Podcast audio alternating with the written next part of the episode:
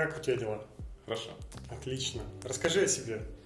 А, собственно, меня зовут Илья, я системный архитектор, руководитель отдела разработки компании Systematica Consulting, а еще параллельно занимаюсь подбором разработчиков для различных компаний, ну, в том числе для себя, для своей команды, в свою компанию, но и не только. Угу.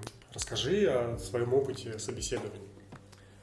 А, начал, наверное, собеседовать в 2012 году.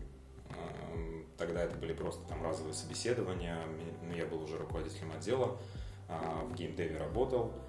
И, ну, собственно, расширяли отдел, нужно было набрать команду в стартапе. Вот тогда я начал собеседовать, но это было нечасто. И, в принципе, с 2012 по 2018 год где-то 150 кандидатов я прособеседовал, но я так очень условно считал.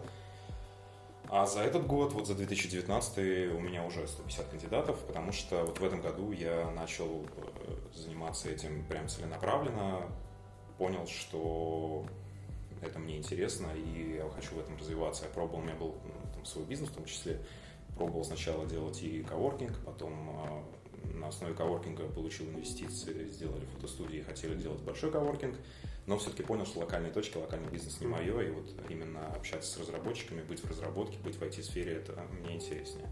Угу. И у тебя хватает времени на все это, ну то есть это же все-таки... Это очень, это очень трудно, это огромный тайм-менеджмент, э, и лет 7 предыдущие, вот до 2019 года, а, я работал вообще без выходных, то есть у меня любое свободное время это было время на то, чтобы продумать какую-нибудь идею для собственного развития или развития бизнеса.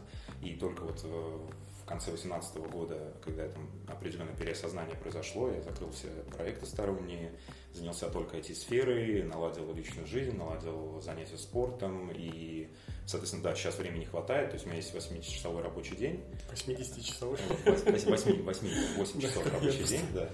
И э, помимо этого я провожу собеседование, ограничиваю одно-два собеседования в день, поэтому это не особая проблема. Если раньше там, у меня доходил рабочий день вплоть до там, 14 часов, и это вызывало какие-то проблемы, то сейчас э, там, 8-10 часов, в принципе, абсолютно нормально. И я хотел бы тебя спросить, вот ты не выгорал вот в... Э, Два раза в жизни да. выгорал, да. Угу. Первый раз у меня был, а, я тогда ушел работать на себя, это было лет 7 назад, а, пытался делать фото-видео продакшн и хотел уйти из программирования, мне надоело сидеть в офисе, хотел ну, работать в поле. Да. И произошло выгорание, когда я понял, что в принципе непонятно к чему дальше стремиться, вообще непонятно, что нужно. Долго выходил из него, выходил сам, потом в конце концов а, общался с человеком. Есть такой классный персонаж Энди Фьорд, у него было совместно там, с кое-кем модельное агентство, ну и, в общем, с ним общался, он там кинул фразу, что нужно ценить каждую минуту своей жизни. И почему-то меня зацепило, я пересознал себя, и это было ну, первый раз, когда я вышел. А второй раз э, было выгорание, наверное, в конце 2018 года, когда я решил закрыть все проекты. Оно было скорее уже не личностное выгорание, а выгорание на тему а, работы с проектами, потому что я понял, ну, что это не то, к чему. Не, не иду не туда. И mm-hmm. я решил немножко развернуть вообще весь концепт. Давай, кстати, раз, развернем мы все-таки про собеседование. Да. И хотел тебя спросить, э, вот прохождение собеседований, э, сколько у тебя вообще занимает прохождение собеседований в плане того, что по времени, сколько ты тратишь на, на каждое из собеседований? Э, стараюсь тратить около одного часа. Иногда, если интересный собеседник, ну, бывает, там доходит до полутора, но там я уже просто сознательно начинаю ограничивать.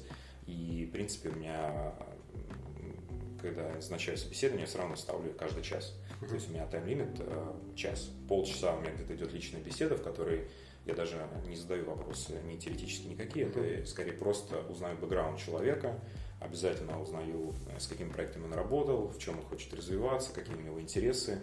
Я понимаю вообще, какой у него охват, там, то, что сейчас модными словами любят называть hard skills, soft skills, а, все на уровне беседы. Ну и когда уже понимаем, условно, какие вопросы нужно будет задавать этому человеку, тогда у меня остается полчаса на то, чтобы задать вопросы.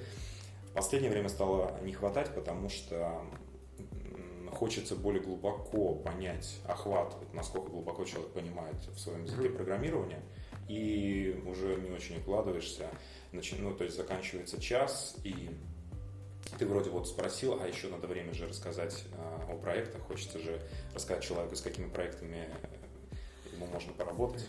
Но я, если правильно помню, ты собеседуешь э, не только к себе в компанию, но еще да. и как бы, расскажи вот о, о глобальной вот этой вот миссии глобальной.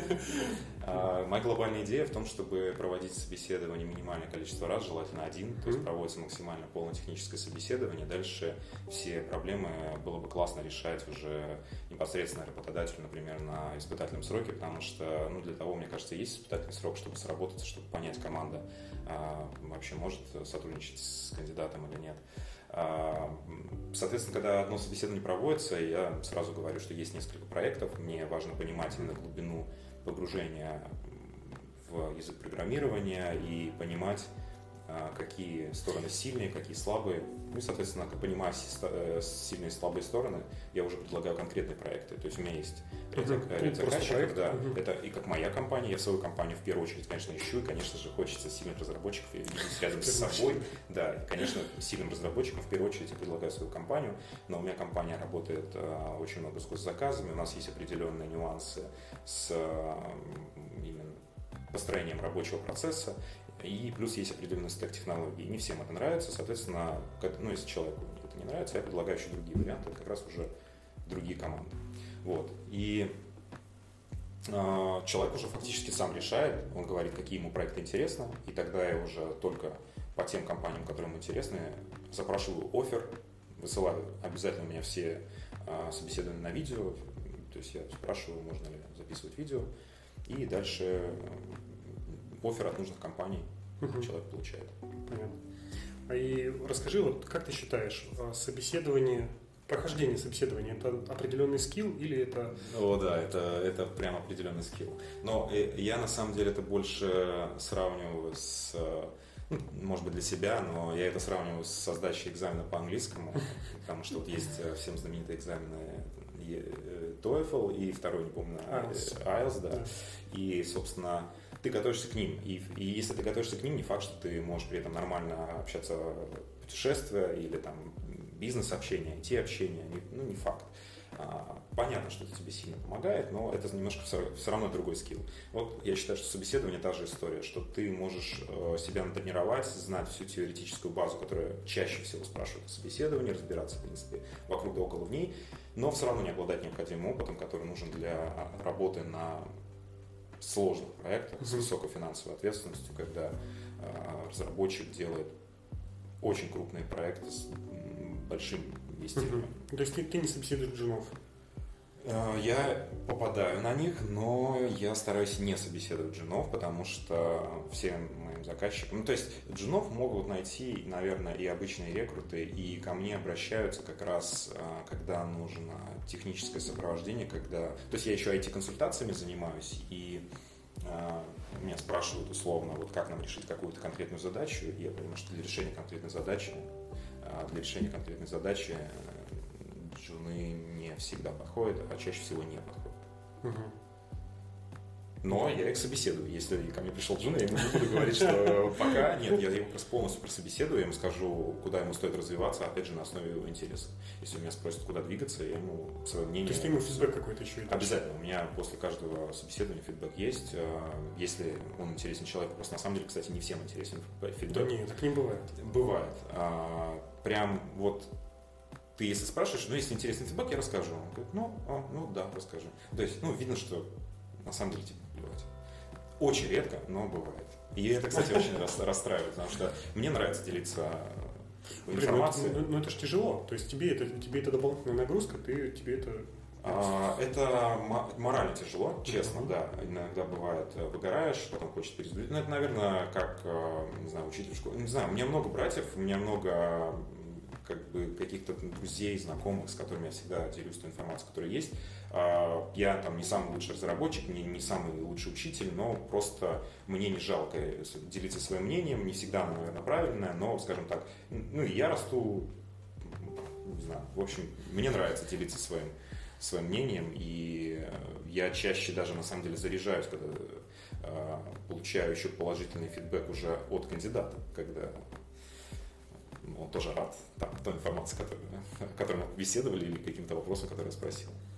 А, окей. А что тебя больше всего раздражает в кандидатах, которые, с которыми тебе приходится сталкиваться? А, раздражает больше всего, наверное, надменность, когда человек а, считает, что все ему должны, потому что в этот момент, ну, в общем, есть компания, есть команда внутри компании, которая занимается проектом, есть, э, там, не знаю, я, который вот собеседует, есть кандидат, который а, наверное, что-то хочет дать, и он же хочет э, и получить от компании что-то, ну и дать что-то компании. То есть это все-таки двусторонняя связь, люди работают с людьми, и а, должна быть какая-то коллаборация, должно быть какое-то, ну, должна быть командная игра. И а, когда человек начинает собеседование, разработчик говорит только о том, что, что даст мне компания, что я получу и что я умею делать, и даже не хочет слушать, что за команда, ну, трудно, не, не очень это заходит. Такой, может быть, это какой-то нарциссизм, что ли.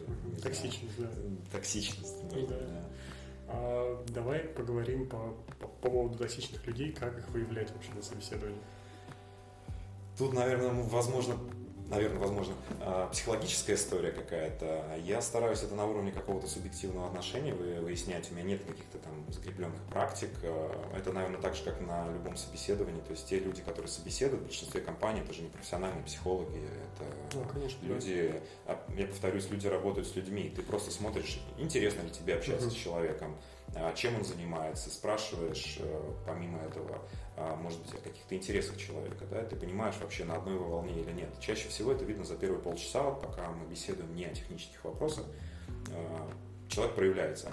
Но есть особенность на самом деле, что минут первые 45 человек, ну, кандидат реально зажимается. То есть я не, ну, не могу прям супер объяснить, потому что многие кандидаты далеко не первое собеседование проходят. Я не могу объяснить, почему зажимаются, мне наверное, не хватает, может быть, какой-то как раз... Не боятся предыдущего опыта. Это... Возможно, да, но... А, а, наверное, даже так и есть. А, соглашусь.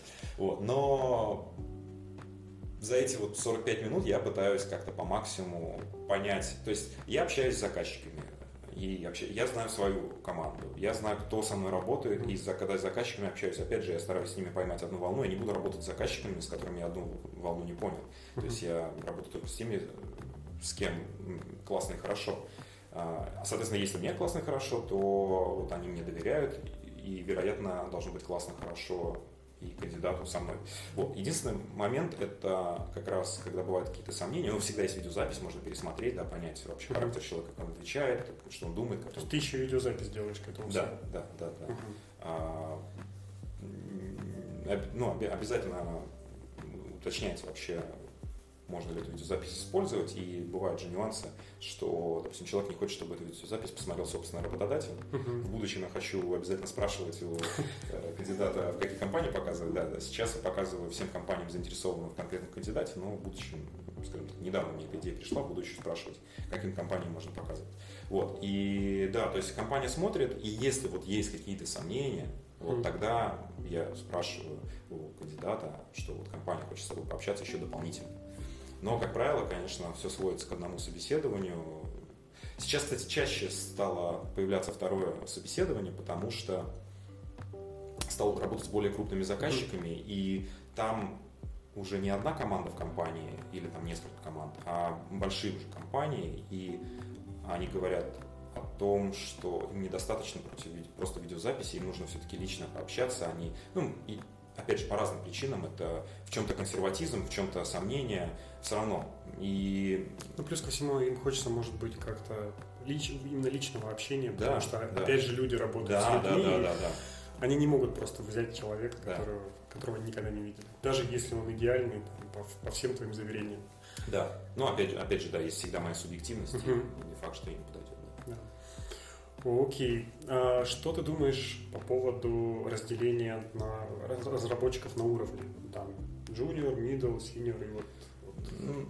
Ну, для меня это такое среднее по больнице. А, нету четкого разделения для меня, по крайней мере, на уровне именно привычном для многих. А, то есть я, конечно, делю. Это, но это, это некая сегментация, которая нужна для того, чтобы одним, одним специалистом понимать других специалистов, когда они обсуждают кандидата. Потому что нужно же как-то понять их уровень. Плюс, наверное, а, это способ возможно, финансовой сегментации, да, когда можно, можно ограничить э, специалиста по деньгам, сказав, что он меньше уровня. Но, то есть я, я стараюсь уровни по-другому определять. Э, это больше, наверное, похоже на какой-то рейтинг, то есть э, есть коммуникативность, есть скиллы там теоретические, есть опыт. И больше я ориентируюсь на опыт, то есть это количество релизнутых проектов, количество проектов в продакшене, какими командами работал человек, то есть насколько большие были команды разработки, сколько было вообще человек в компании, сколько был на каждом из проектов, который разрабатывал, сколько было активных пользователей на проекте. То есть вот это все, это реальный опыт, который влияет на разработку с, финансовой стороны, потому что все-таки компания и кандидат, когда сходятся, задача компании...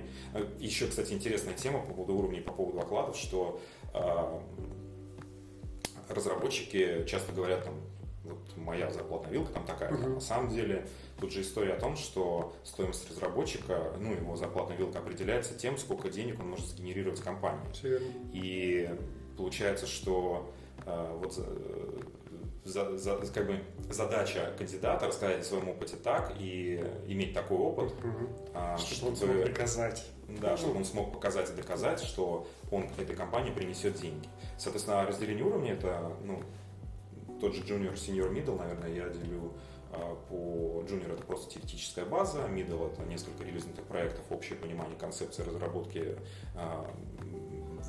проекта с высоким бюджетом, и сеньор это уже человек, который может вести команду, может передать знания, э, делает это свободно и может контролировать а, процессы уже даже, может быть, не только разработки, а около разработки. Ну и обязательно иметь опыт э, релизнутых проектов и далеко не одного. Угу. Но конкретного четкого количества, конечно, я не подразделяю, что это вот 5 проектов, значит, сеньор, там, если там 4 проекта, то уже мид. Ну, то есть это все на, на уровне ощущений все-таки? Это больше на уровне ощущений, да, тут я ориентируюсь на свою экспертность. Э, возможно, стоит прописать какие-то а вот, да, четкие критерии. Можно ли вообще прописать такие критерии? То есть вообще теоретически, вот если придумать какие-то критерии, будут ли э, люди в них попадать? Я имею в виду, что будет ли иметь это какой-то смысл? Потому что все равно, мне кажется, будет такое, что вот э, этот человек, например, у него прекрасный опыт в, э, не знаю, в графике условной, но при этом абсолютно отсутствует опыт работы, не знаю, с каким-нибудь современным фреймворком, в котором, ну, не знаю, с React у него да. никакого опыта но при этом он в графике, ну просто бог, он прям там такие вещи делает, которые... Ну, вот, вот это отличный как раз показатель, потому что многие типа, а, вот он в графике разбирается, но на самом деле ничего кроме графики не знает, фреймворков не знает, он вообще uh-huh. а, а на самом деле он может 10 лет работать в рекламном агентстве, делает просто потрясающие анимации, и для агентства он будет стоить огромных денег. И, и он будет все-таки медлом, но в графике, или может быть даже сеньором, но в графике. То есть он может быть, может даже держать реально крупные рекламные проекты, делать а, там супер анимации, делать, работать uh-huh. с Canvas, WebGL, там, если мы говорим про, про фронтенд, да. да? А, то есть, да, конечно, деление должно быть скорее не по уровням, не по вот этой вот сегментации, о которой мы говорим, а какой-то рейтинг в конкретных скиллах. Uh-huh. То есть мы должны все-таки рассматривать uh, hard skills, и причем hard skills различные для компании, не просто так, вот, что уровень языка или там владение графикой, а то есть для там, те компании, которые работают с графикой и с визуализацией, это будут в первую очередь, соответственно, скиллы по визуализации, и мы в первую очередь смотрим на них. А, когда мы говорим о какой-то там, не знаю, математической разработке, соответственно, это математические скиллы, то есть в этом ключе. И уровень разработчика, разработчика определяется, конечно, по вот этим скиллам, и это, наверное, сравнительная таблица. Мы, наверное, даже не должны, а, опять же, я, я никогда разработчику не говорю, какого он уровня. Меня бывает спрашивают, какого уровня меня оцениваете? Я говорю, я не оцениваю на уровень, uh-huh. я оцениваю те знания, которые есть, и тот опыт, который есть, в первую очередь опыт, насколько он подходит к конкретным проектам. Uh-huh. И только для этих проектов я предлагаю э, возможность получить офер. Соответственно, мы именно пытаемся выяснить, в каких вот скиллах силен разработчик. И вот это является уровнем. Uh-huh. Ну и, наверное, надо в будущем ввести какую-то рейтинговую систему, а, которая позволит э, сравнивать разработчиков друг перед другом, но это уже должны быть одинаковые вопросы, а так как в каждом собеседовании вопросы разные, пока что, пока что без этого обходим, пока ты на субъективном не ну, У тебя же, наверное, все равно есть какой-то план по вопросам. То есть есть список. Да, базовые вопросы, они на самом деле такие же, как у всех компаний. Это сборная солянка из э, вопросов многих компаний, на которые наложены а, реальные кейсы, с которыми я сталкивался. Mm-hmm. То есть это обязательно те ошибки, с которыми сталкивалась моя команда в разработке, начиная там, от типов данных, когда приходит response от сервера и нужно там распарсить ответы элементарно.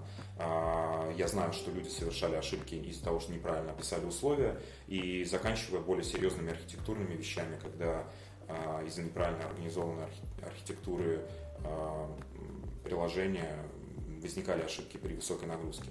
И даже элементарные какие-то вещи если вернуться э, к, скажем так, стартовому уровню, элементарные вещи по когда а, вопрос, как себя будет вести страница, когда она не отрендерена, там, не знаю, 10 тысяч таблиц. Ну, то есть какие-то вещи. Просто я, я пытаюсь именно копаться в разных да, областях, э, спрашивать, э, вернее, пытаться знать, с какими проблемами вот именно, например, высокой нагрузки сталкиваются разработчики. И через проблемы понимать, насколько человек да. разбирался да, в той да, или иной да, области, да, и насколько да. у него есть опыт там. Да. Угу.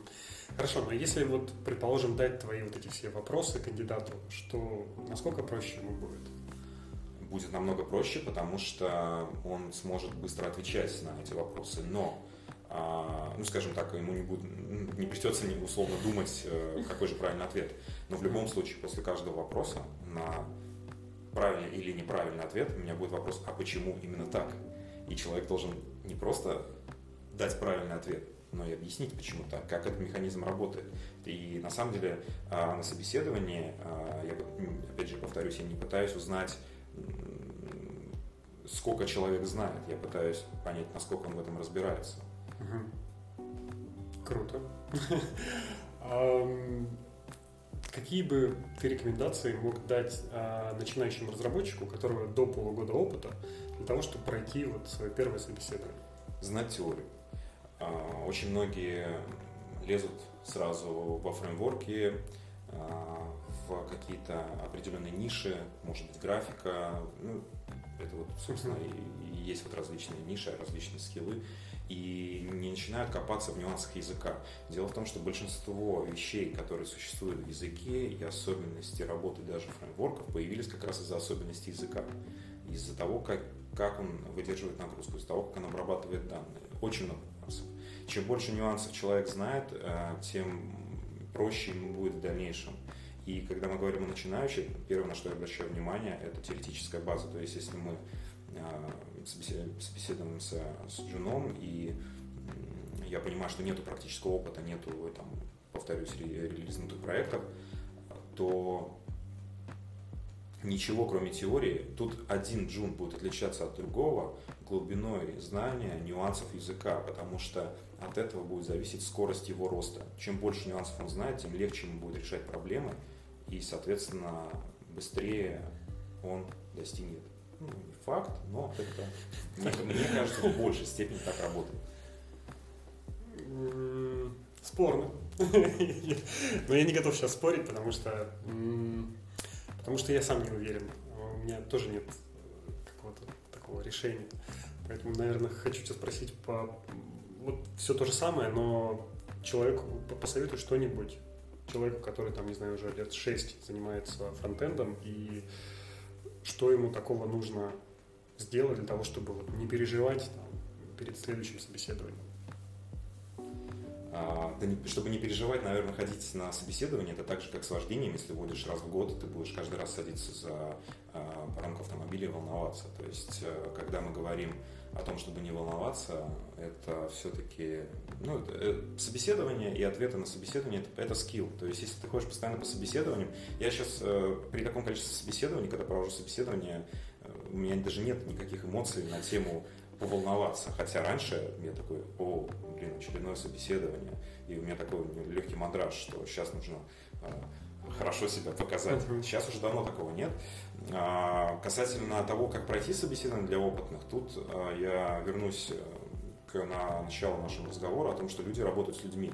И почему-то все именно а, задумываются о том, как пройти собеседование. А нужно не пройти собеседование, нужно а, найти команду. То есть ты ищешь проект и команду, с которой тебе будет интересно работать, а команда ищет того кандидата, с которым им будет интересно вместе дальше развиваться.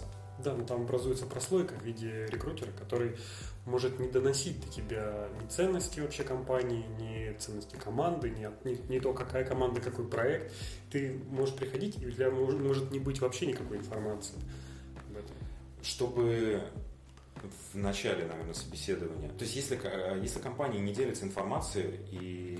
Ну, Блин, это большинство компаний. Э, ну, не Они знаю, мне кажется, что когда я, я просто сам ходил на многие собеседования, для, я стараюсь вообще ходить по несколько раз в год на собеседование для того, чтобы вообще смотреть, а, как собеседования ведутся и как различные компании задают вопросы, какие вопросы задают, э, кто его ведет собеседование. Ну, это просто для прокачки скилла собеседующего в первую очередь.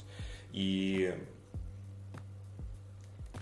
а, если я спрашиваю компании, а чем вы занимаетесь, да, в начале собеседования мне говорят, ну, мне говорят, что у нас ограничен тайминг, я говорю, да, не, не, не.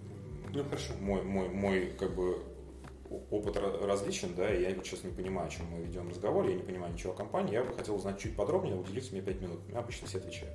Обычно отвечают, мы там разрабатываем, э, у нас проект на React Angular Vue, э, мы используем Scrum. Ну, понятно, технические термины, стек технологий, и так далее. Проект у нас Потому для... что сам рекрутер не до конца понимает, чем, да, чем занимается именно, компания. Именно. И ты, у тебя нет возможности посмотреть не на команду, то есть тебя не знакомят с командой до того, как ты выходишь, когда тебе даже уже офер дали, то есть тебе ну, обычно никто не приглашает тебя, вот смотри, вот это твои будущие коллеги. Нет, такого не происходит. Ну, сейчас многие компании переходят как не знаю, нету у меня универсального ответа. Э, сам, сам как бы по компаниям не бегаю и не могу у меня, вот, наверное, нет опыта, э, как вести себя с точки зрения, как узнать команду до того, как ты вышел на работу. Никак. А, но, наверное, надо интересоваться, то есть изучить все равно, чем занимается компания, зайти на сайт. Если нет на сайте, написать там уже рекрутеру, можете, пожалуйста, рассказать о своей компании. А, на первый взгляд очень интересные проекты, но я не понимаю, с кем я буду работать. Ну, попытаться узнать. А если компания не отвечает, ну, может, и не нужна тогда эта компания. Может быть, тогда а, постепенно компания изменит свое отношение к открытости. Ух, хотелось бы верить. А, хотел тебя еще спросить, проводишь ли ты собеседование вот прямо сейчас, занимаешься ли ты этим, и можно ли к тебе попасть? Да, ко мне можно попасть.